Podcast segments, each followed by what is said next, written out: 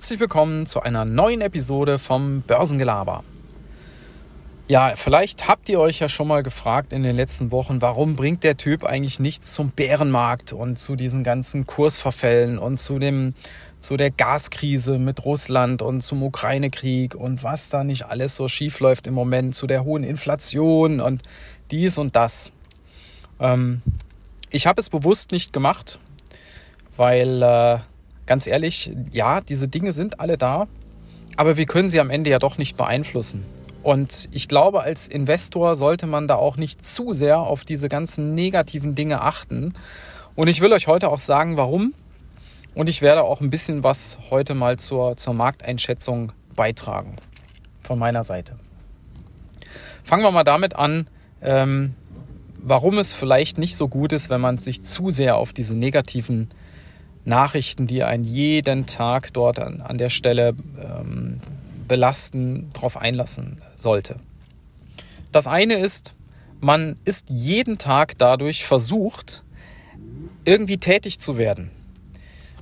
Es ist nämlich psychologisch so, wenn Krisen laufen, dann hat der Mensch einen, einen natürlichen Reflex äh, zu handeln ja, irgendetwas zu tun, um dieser Krise Vorschub zu leisten, beziehungsweise um die Krise zu vermeiden oder sich irgendwie besser hinzustellen. Das hat sich vor zwei Jahren, ihr erinnert euch bestimmt noch, darin geäußert, dass die Leute, als der erste Lockdown kam, äh, alle Klopapier gekauft haben, weil sie dachten, das äh, bräuchten sie jetzt unbedingt, weil sie sitzen dann ja nur zu Hause und dann braucht man genügend Klopapier. ja. Oder ähm, dass da gewisse Artikel dann gehamstert wurden. Ja. Das ist eine dieser Auswirkungen. Und als Investor hat man dann immer den Drang, in seinem Depot rumzuwursteln. Ich weiß nicht, ob ihr das kennt, aber bestimmt einige von euch. Ich habe das auch immer mal wieder, dass man dann denkt, ah, jetzt hast du das gehört, sollst du nicht vielleicht doch die Position aufstocken, sollst du jetzt nicht doch mehr Ölwerte zum Beispiel kaufen? Also ich habe keine, aber jetzt mal hypothetisch. Äh, oder sollst du lieber jetzt verkaufen? Wie ist das mit, äh, mit Gold? Hohe Inflation, braucht man doch Gold als Inflationsschutz oder nicht? Und äh, soll ich jetzt äh, Tech eigentlich wieder einsteigen oder halten? Oder soll ich meine letzten Tech-Aktien jetzt auch noch verkaufen, weil es geht doch immer weiter runter? Dann kann, sie, kann ich sie vielleicht irgendwann noch billiger wieder dazu kaufen. Also ihr wisst, glaube ich, hoffentlich, was ich meine. Diese Impulse hat man dann jeden Tag, wenn man sich ständig mit diesen Nachrichten auseinandersetzt. Und ich versuche das zu reduzieren. Ich versuche wirklich zu gucken, gibt es tatsächlich Neuigkeiten. Zum Beispiel wird äh, die Zinspolitik der Notenbanken geändert oder läuft es weiter, wie sie es ja jetzt schon seit Monaten sagen, dass die Zinsen eben jetzt dynamisch erhöht werden müssen. Ja, also ändert sich da wirklich was nennenswert oder nicht?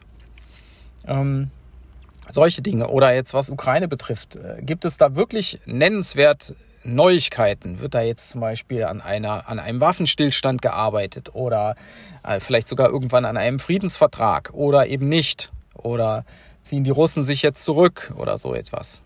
Ich hoffe, ihr wisst, was ich meine. Also ändert sich wesentlich etwas. Weil, wie gesagt, man ist ansonsten ständig verunsichert und weiß nicht und ähm, ich weiß nicht, wie es euch geht. Im Moment sind ja die Nachrichten vielfach negativ. Es, ist, es, sind ja nicht nur die Sachen, die ich schon genannt habe. Es geht ja auch um zum Beispiel so Themen wie die große Dürre, Dürre in Europa, zu wenig Regen, zu viel Hitze und, und, und. Also es zieht einen runter. Und ich merke das bei mir ja auch. Und deshalb versuche ich da bewusst, das ein wenig auszuklammern. Was sollte man dann umgekehrt machen? Also, ähm, Schwierig ist es immer in solchen Marktphasen wirklich vorauszusehen, wie lange geht das jetzt noch, wann dreht der Markt, wie tief geht es noch runter, das weiß niemand. Das ist reines Glück, wenn man da mal richtig liegt. Und deshalb ist das die beste Zeit, ähm, wo man wieder den großen Vorteil von Sparplänen sieht. Wenn man einen festen Sparplan monatlich oder zweimal im Monat hat, wo man zum Beispiel in einen marktbreiten Fonds oder ETF investiert oder in ein, eine gewisse Auswahl an Aktien. Einfach jeden Monat da einen Betrag rein. Dann nutzt man das ja automatisch. Wenn die Kurse runtergehen, kauft man günstig mehr Anteile zu und wenn der Markt steigt, äh, ist man auch dabei.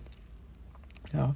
Die Leute, die jetzt versuchen, das irgendwie zu timen und alles zu verkaufen und darauf spekulieren, dass vielleicht in ein paar Monaten noch die ganz große Rezession kommt und dann alles noch viel tiefer ist, ja, das ist halt Spekulation. Es kann kommen, es muss aber nicht kommen. Ja.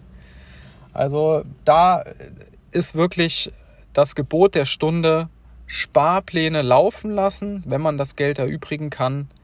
Und ansonsten, wenn man ein bisschen Pulver noch trocken hat, sich feste Marken zu setzen für bestimmte Werte, die man im Depot hat und sagt, wenn das auf diesen Kurs fällt, dann kaufe ich definitiv für den Betrag nach. Ja, weil ansonsten verpasst man diese Punkte immer. Wenn es dann so weit ist, dann denkt man sich, ach, geht vielleicht doch noch weiter runter. Ich warte mal noch. Und drei Tage später ist es auf einmal wieder oben und vielleicht kommt es auch nie wieder zurück und dann hat man es verpasst. Also Sparpläne laufen lassen, einen festen Nachkaufplan machen und äh, sich ansonsten nicht zu sehr auf die negativen Nachrichten zu konzentrieren, sondern auch zu gucken, was gibt es an positiven Nachrichten ja, die, die Unternehmen machen nach wie vor Geschäfte, es werden nach wie vor Gewinne erwirtschaftet, es werden auch Marktanteile gewonnen. Ich habe jetzt erst wieder gehört, Apple hat in den USA jetzt äh, seinen Marktanteil auf, ich glaube, über 50 Prozent gesteigert, was das Betriebssystem iOS angeht. Es gibt also mehr äh, Geräte mit iOS drauf als eben mit der Konkurrenz von Google, Android.